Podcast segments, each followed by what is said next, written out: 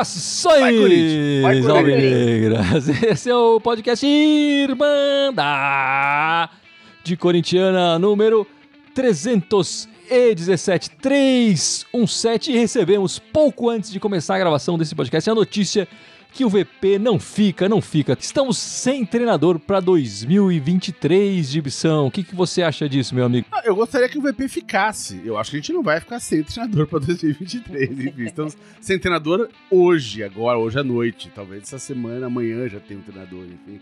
Duvido que o Duílio não soubesse isso antes, duvido que já não tá conversando com alguém, enfim. Mas eu acho ruim, eu gostaria que o VP ficasse é, é, e fizesse uma pré-temporada, enfim, comece, pudesse fazer as contratações e treinamento e fazer uma temporada completa. Eu acho uma pena que ele não vai ficar. Já calma tá aí, bola meio encantada por calma aí, a gente... família dele, mas vamos é, lá. É, a gente vai, vai, já vai entrar mais nesse assunto.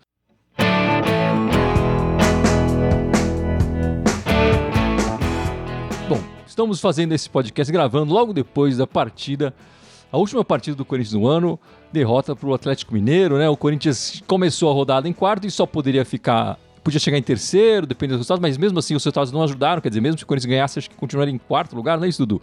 Isso, é, isso. E estava seguro, quer dizer, não ia ser, ser ultrapassado por ninguém, foi mesmo isso que a gente viu na partida de hoje, né? O Corinthians um pouco desligado, desatento, enfim, não fez uma grande, não fez uma partida terrível, ruim pra caramba, mas também fez uma partida exuberante, bonita, e é uma pena, porque a torcida encheu novamente a Neoquímica Arena, e acho que merecia, até pelo ano que teve, enfim, a presença da torcida em massa em todas as partidas, merecia um resultado melhor aí no último jogo, ali na frente da sua torcida, né?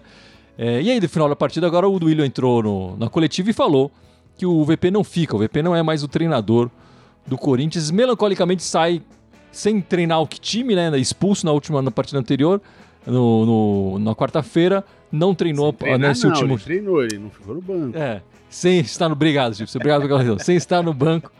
É, é, é, enfim, mas o Corinthians fez uma temporada de 2022, são 73 partidas, quer dizer, jogo pra caramba. 31 vitórias, 23 empates, 18 derrotas, 87 gols marcados, 63 sofridos, já contando a partida de hoje. Chegamos na semifinal do Paulista, nas quartas da Libertadores vice da Copa do Brasil e quarto lugar do Campeonato Brasileiro. Ana, como é que você viu 2023 corintiano? Eu acho 2022, né? É. é. Meu 2023. Oh, Fala aí, tá loucão, já virei mãe de nada. Já mandou o VP pro Portugal, já tá no ano que vem. Já virei mãe de nada também. Obrigado, Escolhe obrigado. Você Dudu. tomou aí, escolhe um pouquinho que você tomou. Cara. Obrigado, Dudu. Foi mal. Desculpa. 2022. Apesar de ser um ano sem título, que a gente não, não gosta muito, né? Mas eu acho que foi um ano bom pro Corinthians. Foi um ano que o Corinthians chegou na final da Copa do Brasil, podia ter sim conquistado esse título. Foi um ano que se manteve na maioria entre o G4, terminou o G4, quer dizer, o Corinthians não dependeu de ninguém para conseguir a vaga da Libertadores direto. Acredito que fez o que foi o limite na Libertadores. Poderia ter feito jogos mais parelhos contra o time do Flamengo? Poderia, como foi visto na Copa do Brasil, mas naquela época a gente tinha uma série de desfalques, não tinha alguns reforços jogando tão bem. Acho que foi um ano bom. A gente não pode falar que foi um ano excelente porque faltou. Se tivesse acho que conquistado a Copa do Brasil, acho que teria sido um, um ano excelente do Corinthians. Mas eu acho que foi um ano bom. Conseguiu ter um padrão de jogo, conseguiu é, revelar jogadores. A gente tem agora o, o Robert Renan, tem o Duqueiroz, né? trouxe, trouxe reforços importantes, que a gente não vinha tendo reforços com esse destaque, com exceção do, do ano passado, a gente tinha trazido. Então acho que foi um ano bom. Olha, para não falar muito mais do que a Ana falou, né, não querer ser repetitivo, mas eu vi um ano como um ano de aprendizado. Eu acho que o Corinthians começou de uma certa forma errada, né? Demorou um pouquinho para achar o técnico, mas achou e foi aprendendo a ter, a ter uma, um conjunto de trabalho, aprendendo a disputar as competições. E a hora que o time estava já um pouco mais consolidado, a gente teve condições de chegar a uma final, disputamos o título, fazia um tempo que a gente não, não era meio que protagonista, e vai diretamente para a Libertadores, que era uma das metas. Então acho que foi um ano de aprendizado. É só acho uma pena porque eu acho que aí sim ano que vem seria um ano para colocar em prática o que aprendeu esse ano. Espero que esse processo seja um pouco mais acelerado agora. Mas vi, vi 2022 com, com bons olhos. Eu acho que desde 2000 e talvez 2017 ou 2019 que a gente não tinha um ano bom como teve esse ano. Eu acho que esse ano foi muito acima do que a gente pudesse podia esperar no começo do, do ano. É, eu, eu, eu acho que o time cresceu durante o ano. Né? Não é nem só uma questão do ah, terminou com o quarto lugar, não, mas teve um movimento. Dá pra ver o movimento do, do time jogando melhor. Que para mim culminou nessa, na, na, partida final da, da Copa do Brasil. Ele jamais teria feito uma partida daquela. Do, tô falando do segundo jogo mesmo que empatou 1x1. A gente perdeu nos pênaltis. Gente jamais teria feito uma partida daquela, cara, sei lá, 3, 4 meses antes, naquele nível. Jamais teria feito. Então acho que o time cresceu mesmo. E tem tudo para crescer mais ainda. Né? Muitos jogadores que estão jogando agora chegaram agora no meio do ano. Ou seja, os caras não tem nem. Tem jogador não tem nem seis meses de time ainda. Né? É, o time só tende a entrosar, enfim. É, é, então, eu acho assim, tipo, não foi o ano que a gente queria? Claro que não. Como a Ana falou, bro, a gente gosta de ganhar título. Nesse ali o Paulistinha pra gente zoar em cima do, dos nossos adversários locais aqui. Então tem tudo ano que vem, assim, estabilizando um pouco o elenco. Talvez chegando ali uns dois, três reforços pontuais. E um técnico que possa fazer agora a pré-temporada com calma, até que talvez com mais tempo, por causa do.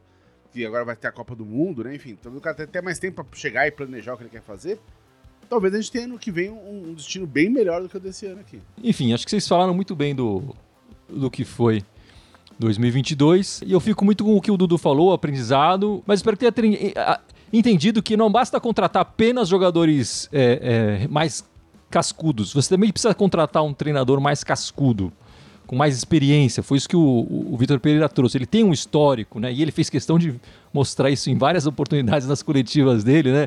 Do dinheiro do banco dele, quantos clássicos ele já jogou e tudo mais. É...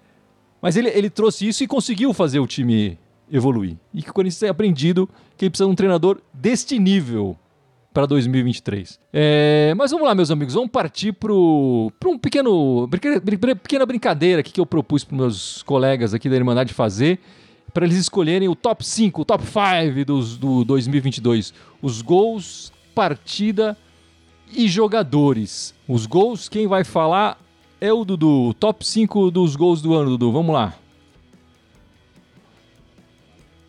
Calma aí. É, por favor, calma aí. Deixa eu começar de novo aqui. Vamos lá, Dudu, então. O top 5 dos gols do Corinthians em 2022. Por favor. Então vamos lá. Quinto lugar aí, escolhi o gol da vitória do Paulinho, em cima do Mirassol.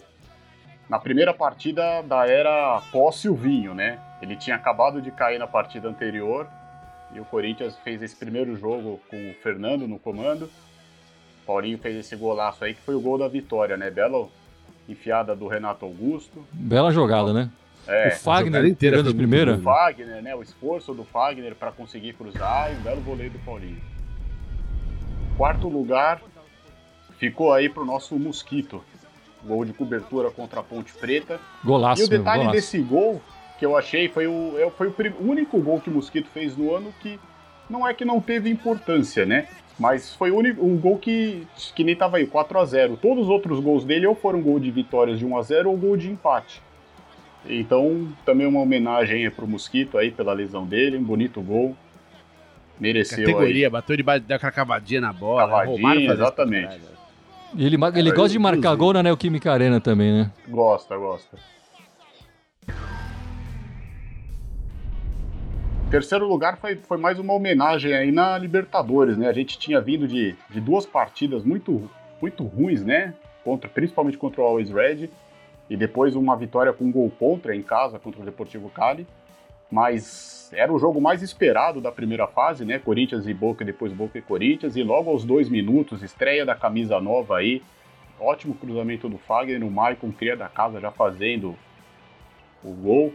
E o Michael fez o segundo gol ainda, jogou demais fez nessa o partida. também, fez, fez o segundo, foi muito bom aí, porque era o jogo esperado, foi muito bacana e que meio que de certa forma garantiu a nossa classificação, né? O segundo para mim também foi um golaço. Bela jogada aí contra o do Yuri, Roger Guedes. Juliano, né? Aí o Juliano dá a bola pro Yuri no clássico aí contra o Jardim Leonor e o Yuri pega de esquerda, de fora da área, um bonito gol. Golaço mesmo. Né? Pegou lá na gaveta. De fora da é. área, né? fora da área. Difícil a gente tá tendo esses gols de fora da área. Ele fez sem olhar pro gol, se vocês repararem, ó. Ele gira e bate, meio que sabendo onde já tá tudo. Gol de centroavante, né? Mesmo fora da área. Achei um bonito gol aí do nosso camisa 9, que tava em evolução já, né, nesse período. Golaço. Ficou um tempo sem marcar e depois não parou de marcar. E o primeiro lugar, Dudu? O gol mais bonito para mim foi o de falta do Roger Guedes contra o Atlético Paranaense na Baixada. Inclusive também está concorrendo a ser o gol mais bonito do Brasileirão. Uma pancada aí de fora da área também forte, na gaveta. O gol do comecinho do jogo, né? Meio que raridade, que normalmente a gente que toma gol no começo do jogo. Mas foi um golaço aí do, do Roger Guedes. Pena que essa partida a gente acabou empatando. Mas meio que para presentear também, né? Porque a gente que estava acostumado a fazer gols de faltas na era Marcelinho Carioca, agora a gente vê poucos gols, mas pelo menos esse quando saiu foi um golaço. Golaço mesmo do, do, do Roger Guedes. O que, que você acha, Ana? Tá de acordo, não tá de acordo? Não, tô de acordo. Acho que o Corinthians teve muitos golaços esse ano, não foi fácil escolher, acho que até faltou, se fizesse mais umas, umas quatro, cinco posições aí, dava pra ser cumprido. Tem uns gols do Roger Guedes contra o Cuiabá, né? Contra o Atlético Paranaense, dava até pra colocar. Mas acho Ceará, que ele né? Contra o Ceará, Ceará também. gol. Acho E que. não querendo assim interromper, desculpa, mas o que do Renato Augusto, pô, que o Renato Augusto fez uns- um monte de golaço, mas meio que igual. A gente sabe que ano que vem ele vai fazer pelo menos uns 3, 4 iguais, assim. Mas assim, foi, foi difícil, mas acabei optando mais pelos jogadores aí também, pela, pela importância da partida. Sim, e eu só ia, eu só ia falar que quando contra o jogo contra o Flamengo, você falou aquele gol que o Corinthians tomou, você falou, se fosse o Mosquito não dava essa cavadinha. Você falou isso, Gui, pode pegar, pode pegar a live. E olha como ele dá a cavadinha. É verdade, é verdade. Eu tinha esquecido, faz muito tempo esse gol, eu tinha esquecido, mas é verdade. E foi, e foi um golaço do Mosquito aí, um golaço do Mosquito. E Gibson, o que, que você achou desse top 5 aí do Dudu? Não, só golaço. Mas assim, o, o meu predileto de- deles todos ainda é o do Paulinho pela jogada toda. A jogada toda foi muito bonita. Né? A, a- enfiada de bola, o jeito que o Fagner botou pra dentro, o Paulinho batendo de primeira também. É, é o meu predileto, mas os cinco gols são golaços. Vamos lá, Gibson, agora você, fala das partidas do Coringão em 2022, os top 5 do- dos jogos, por favor. Começa. Bizarramente. Ah, eu, só falar, bizarramente, eu que não sou o cara que. O quinto lugar ficou com o jogo com o Boca. Na fase de grupos ainda, né? O do 2x0 ali. Né? Que, o- que o Du acabou de falar também do, do golaço lá que rolou. Né? Porque, cara, ganhar do Boca é sempre bom e a gente tava fazendo um começo de Libertadores horrível, né? Então foi aí que a gente começou a ganhar um pouco de confiança de volta na- na- no torneio. Apesar de ser um torneio que a gente tropeçou bastante, mas esse jogo foi muito bacana, estreia da camisa, enfim, pô, foi, foi muito- um jogo muito legal. Não, o Hoje Corinthians em dia, acho que muito o Boca tem jogo. muito mais medo da gente do que a gente medo do Boca, pra dizer a verdade. É, o Corinthians jogou muito nessa partida mesmo. Isso. Quarto lugar. E- Do quarto pra frente agora é só Copa do Brasil. E na ordem, semifinal, é, é, quartas de final, aliás, né, contra o Santos, 4 a 0 né? Foi uma bela partida, a gente já definiu a classificação aí. Já resolveu o problema. Né? Mas foi um belo jogo do Corinthians, é, pressionando, jogando com vontade, Sim, com sim. força o tempo inteiro. Exato. Das, das oitavas de final, vamos pras quartas de final. Né? Quartas de final aí também foi, o, foi o, aquele 3 a 0 né? Em cima. Não, 4x1 nesse Atlético Goianiense, né? É. 4x1. A gente tinha Também perdido a, gente- primeira, né? Exato, então, tinha perdido a primeira 2x0, se eu não me engano, pô, então não só compensamos como sobrou ainda. Com o Yuri Alberto desencantando, né? Fazendo três Exato. gols. Ele, na, até Hat-trick aquela partida, dele. não tinha marcado nenhum. E o segundo lugar? Semifinal da Copa do Brasil, né? 3x0 contra o Flu também, pra resolver a classificação, pra já deixar tudo encaminhadinho, bonitinho. Essas partidas todas pra mim foi a única coisa que eu ganhando confiança. né? Principalmente nesse segundo semestre, agora, do, do meio do ano de junho, julho pra cá. É, o Corinthians começa. É, enfim, e o primeiro lugar, Gibson. É o único jogo, olha que em primeiro lugar, o jogo que a gente não ganhou. Empatamos. Mas esse jogo foi muito foda. Esse jogo foi aquele que fez a gente pular no sofá de casa, achar que podia a qualquer instante ter virado a partida e, e- e vencido. né? Foi o jogo contra o Esse- Flamengo, a final. que- Exatamente. O segundo jogo, né? O último jogo lá no Maracanã, que acabou indo pros pênaltis e a gente acabou perdendo. É, mas o jogo em si, cara, pô, o Corinthians jogou uma partida aí, cara, que encheu os olhos. né, terminando ali no final da partida com o gol do Juliano, que, que leva para as penalidades. O Corinthians- foi muito valente nesse jogo. E agora vamos pro, pra Ana, pro o top 5 dos jogadores neste ano de 2022. Se não tiver o Luan, não quero nem ver, hein? É, então, eu fiz um critério de quem jogou, jogou o ano todo. Vou explicar isso. Eu fiz o critério de quem jogou o ano todo. Porque eu tinha que ter um critério, porque senão fica meio desconexo, né? Quinto lugar, quem foi? Quinto lugar, Renato Augusto. Eu deixei ele, apesar dele ser muito importante pro time do Corinthians, ele não teve uma constância durante o ano. Ele ficou muito tempo lesionado, mas quando ele entrou em campo, ele faz a diferença. Por isso que eu escolhi entre ele entre os cinco melhores. Para mim, ele é o melhor meia que nós temos em atividade, assim. Mesmo o Juliano ter sido artilheiro da Copa do Brasil. Quarto lugar? Quarto lugar, Fábio Santos. Porque quando a gente terminou o ano, o Fábio Santos parecia acabado o ano passado. Ele deu a volta por cima, fez jogos muito importantes. Foi muito importante nas Copas, que é onde ele jogou mais, e agora está mais atuando no Campeonato Brasileiro. Então acho que o Fábio Santos é o titular, foi o titular da lateral esquerda e é o mais importante ali dessa posição.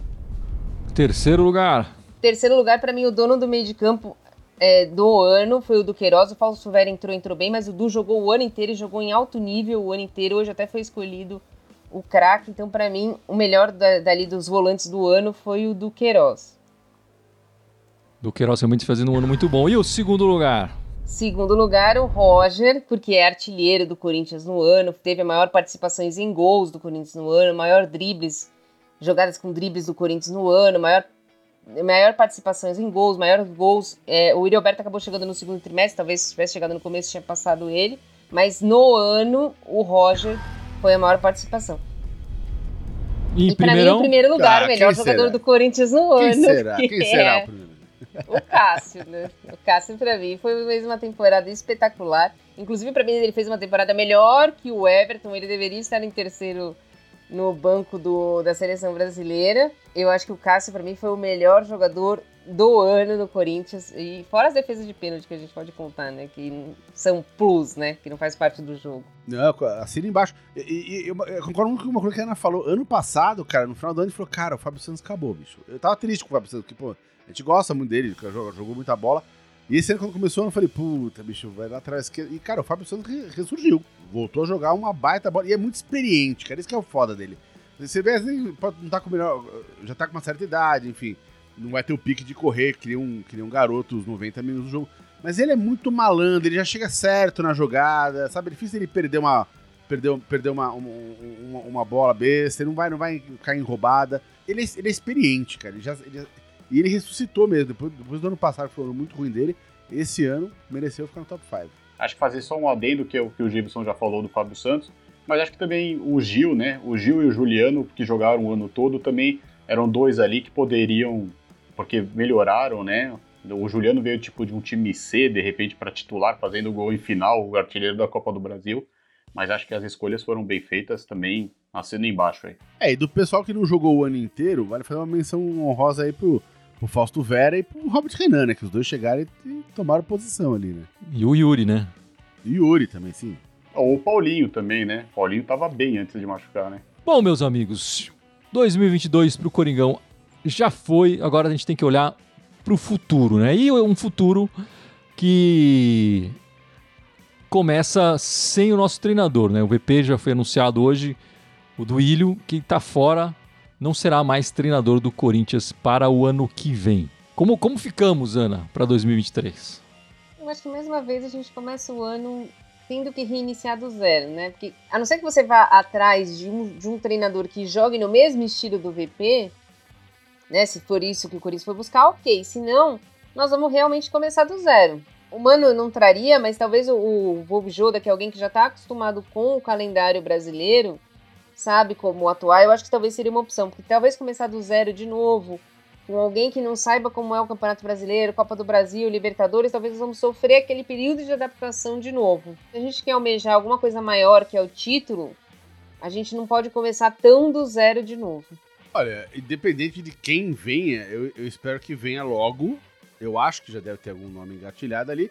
Pra poder fazer com calma o trabalho da pré-temporada, enfim, já, já sentar com a diretoria, ver ó, o que, que vai estar disponível no que vem. Pô, tem grana para contratar o quê? Tem grana pra contratar isso, isso e quais prioridades fazer uma lista, quem vai sair, quem, quem chega, enfim.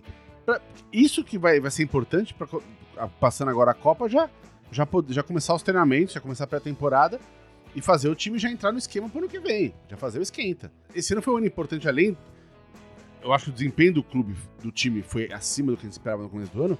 E o desempenho financeiro do clube também foi muito melhor do que nos anos passados. Então, talvez tenha ali um respiro de caixa para poder fazer as, as, contratações que a gente precisa no começo do, do, nessa virada agora de temporada, enfim. Eu só espero que é, o meu maior receio é que realmente o, o Duílio acerte na contratação muito pelo que a Ana falou. Porque você vê que historicamente, Corinthians, e não é só o Corinthians, né? Mas nós estamos falando do Corinthians, traz um treinador que não mantém o padrão de jogo que o outro tinha. Né? Sempre tem uma mudança, você vê historicamente, né? E nisso entra um pouco no que o Gibson falou. Se a gente conseguir ter uma resposta já de um nome ainda esse ano, ainda, desculpa, essa semana, melhor. Porque já vê, já conhece. Se for um que atua aqui no, no Brasil, ótimo, porque vai ter aquele problema de conhecer os jogadores, tá, né? Se for um estrangeiro, aí, aí é pior ainda, né? Porque aí também vai ter que, além de conhecer os jogadores, ver o que, que ele pode extrair dos jogadores, é o tal lance das competições, né? De repente dar prioridade para uma que não é bem o que quer, ou querer tentar abraçar tudo. Enfim, eu não sei, mas seria muito importante que aí ó, o Duílio já tenha essa carta na manga, que a gente, eu, eu acho que ele já deve ter pelo menos um, dois nomes aí, mas que venha, venha logo. Se não for essa semana, acho que mais tardar na outra semana, para já começar o trabalho de 2023 agora. Senão é perda de tempo e a gente não está podendo perder muito esse tempo. Sem dúvida nenhuma. E só uma observação aqui: esse seria o nosso último podcast do ano, né? E com essa história do Vitor Pereira sair e possivelmente chegada de outro treinador, quando chegar um outro treinador, a gente vai fazer um episódio comentando quem é, enfim, o que a gente está esperando desse treinador, falando um pouco mais da saída e o que tiver de notícia do Corinthians até lá. Enfim, se tiver a saída de algum jogador, a chegada de algum reforço e tal, a gente também vai falar bastante nesse próximo podcast. Se essa chegada desse treinador acontecer esse ano, né? Se acontecer no ano que vem, aí a gente espera no o podcast volta no, no começo do Paulista. E aí a gente vai comentar tudo de, de, de batelada no, no, começo do ano que vem, né? E a gente espera que o treinador chegue logo. É, eu vou discordar um se for o Mancini, desculpa, vai ter podcast mesmo assim também? Se for vai, o... vai. Se for o Silvinho, não. aí, é, aí é dureza. É, eu só vou discordar um pouco do da Ana e do Dudu que falaram dessa coisa de ah, trazer alguém que conheça o futebol brasileiro, podia ser melhor e tal. Eu até acho que não precisa ter essa característica, né? E, e nem vejo ela como alguma coisa decisiva para escolher.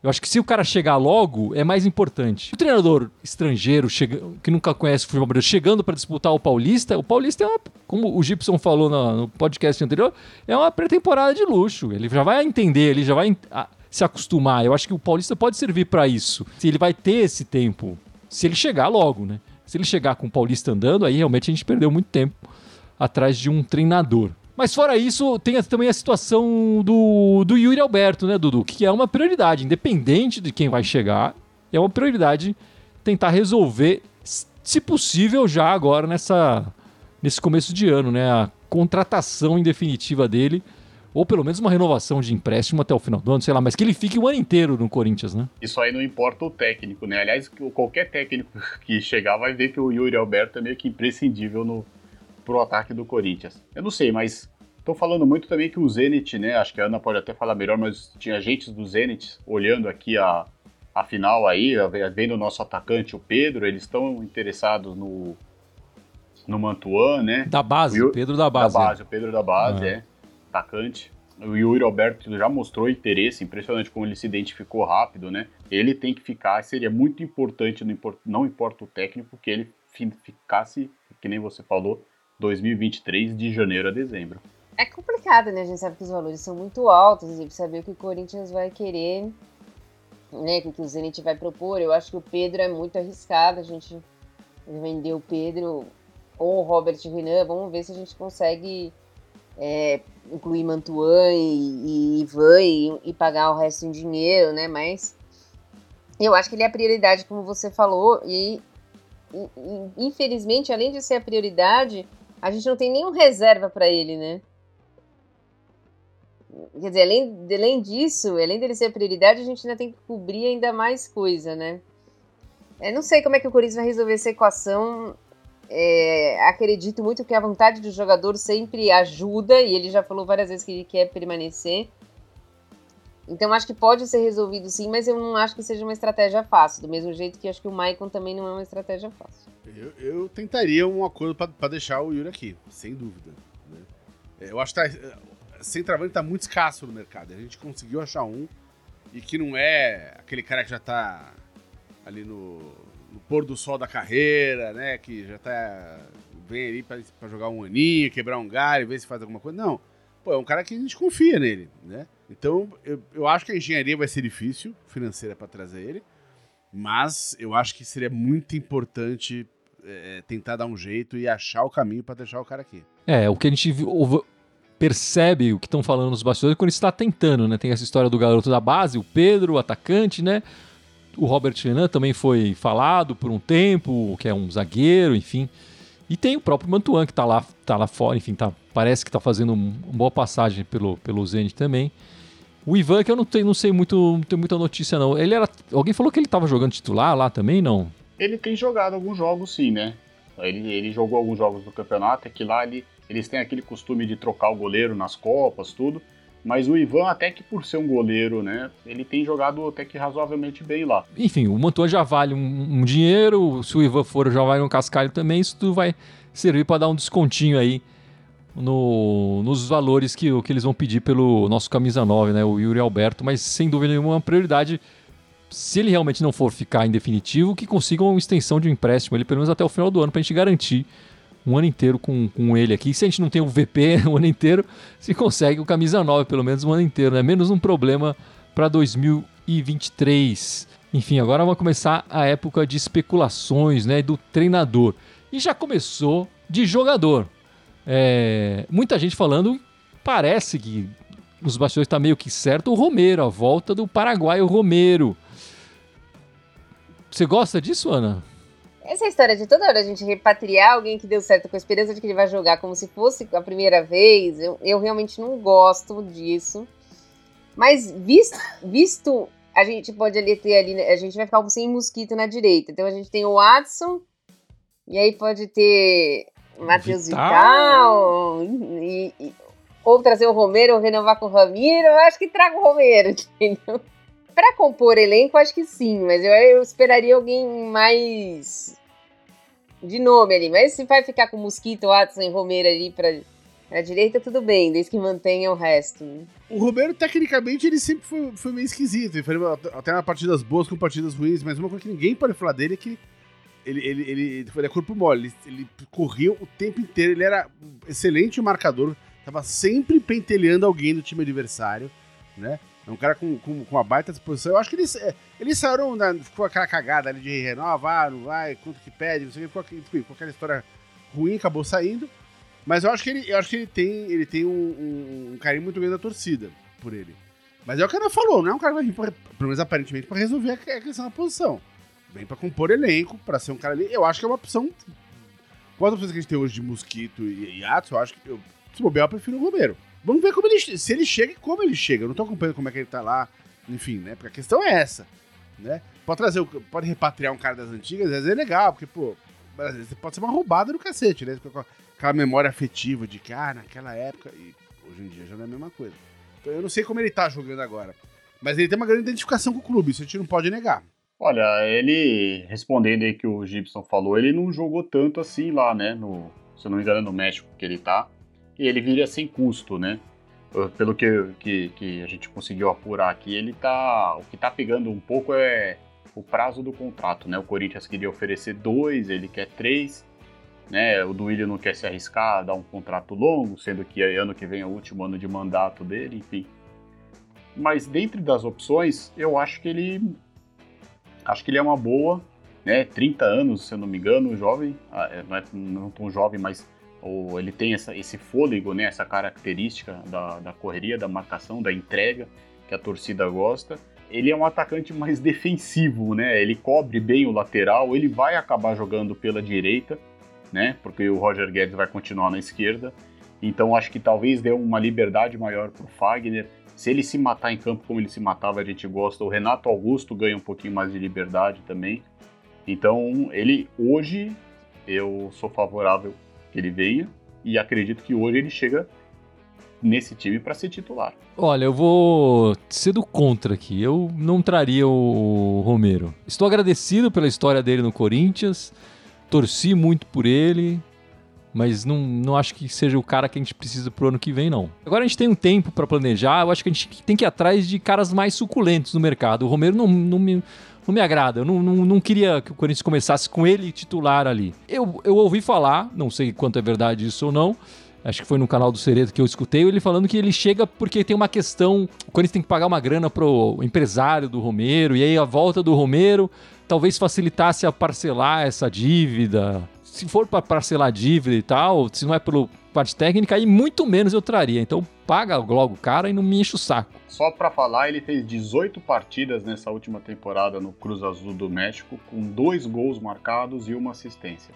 Também não jogou tanto assim, né? 18 jogos.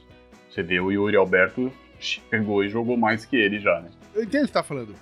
Se é pra fazer contratações pontuais que sejam mais efetivas para o elenco é, é, subiu, subiu o sarrafo. Melhorar de fato, né? é. A gente ter certeza é, que tá melhorando. Subiu o sarrafo. Agora, se ele chegar de graça, não tem que botar. E depois, se o salário dele não for nada muito absurdo, pra compor elenco vale, eu acho. Bom, e, e novidade das meninas, pra gente terminar aqui ou não? É, no dia 16 nós temos um jogo na Neoquímica Arena contra o Santos, né? Valendo pelo Campeonato Paulista. Ainda estamos terminando a fase. Tá muito difícil do Corinthians se classificar, ainda tem questões matemáticas, mas é muito difícil. Deve terminar o ano aí ficando fora das finais do Campeonato Paulista e assim como o masculino encerra o ano. E também tem a dúvida se o Arthur Elias vai ficar ou não.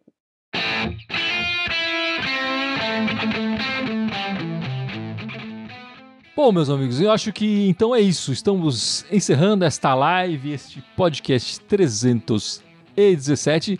Lembrando, fazendo a observação, pode ser o último do ano, mas não será caso o Corinthians contrate alguém aí nos próximos dias a gente volta. Fala, Gibson. Tá, tá vendo que cê, todo mundo fica reclamando, ah, o VP não fala se vai sair, se não vai sair. Você não quer dizer se vai ter outro podcast. Bicho, como se não vai ter? Vai ter ou não vai ter outro podcast? Pode decidir logo aí, cara. Depende do Duílio. Depende do Duílio. Você tem, faz parte disso, hein, Ana? Fala pra ele dar informação logo aí. Eu não, depois que... ele me traz o Jair Ventura que se pediu, pediu demissão do Goiás agora, eu vou falar que a culpa é minha. Não, não tenho nada a ver com isso. E vai lá, Gibson, passa nossas redes sociais, por favor. Então vamos lá. Temos 10 redes sociais. É, estamos a ver agora em três delas, aqui no Facebook, no YouTube e no Twitter. Temos também o Instagram, o SoundCloud, iTunes, Deezer, Spotify, Telegram e TikTok. Todos eles Irmandade Corintiana com TH, só no Twitter querem mandar timão. E Ana, a lojinha tá aberta, não tá? Tá aberta e vai continuar aberta, não é que não tem podcast. Cadeira Suzandios, dá uma giradinha aí, vai lá. Desfila na passarela aí. A camiseta. Tá coordenado o bagulho aí, ó. Aí, ó. Na cor chumbo, né? E as canecas branca. As duas descrições estão um em cima ou embaixo, dependendo de onde você está assistindo. A, cane... a... Pra, são dois links diferentes, tem importância. Se você quer comprar os dois, você tem que acessar os dois links diferentes. Aproveita agora Natal, Amigo Secreto, Copa do Mundo.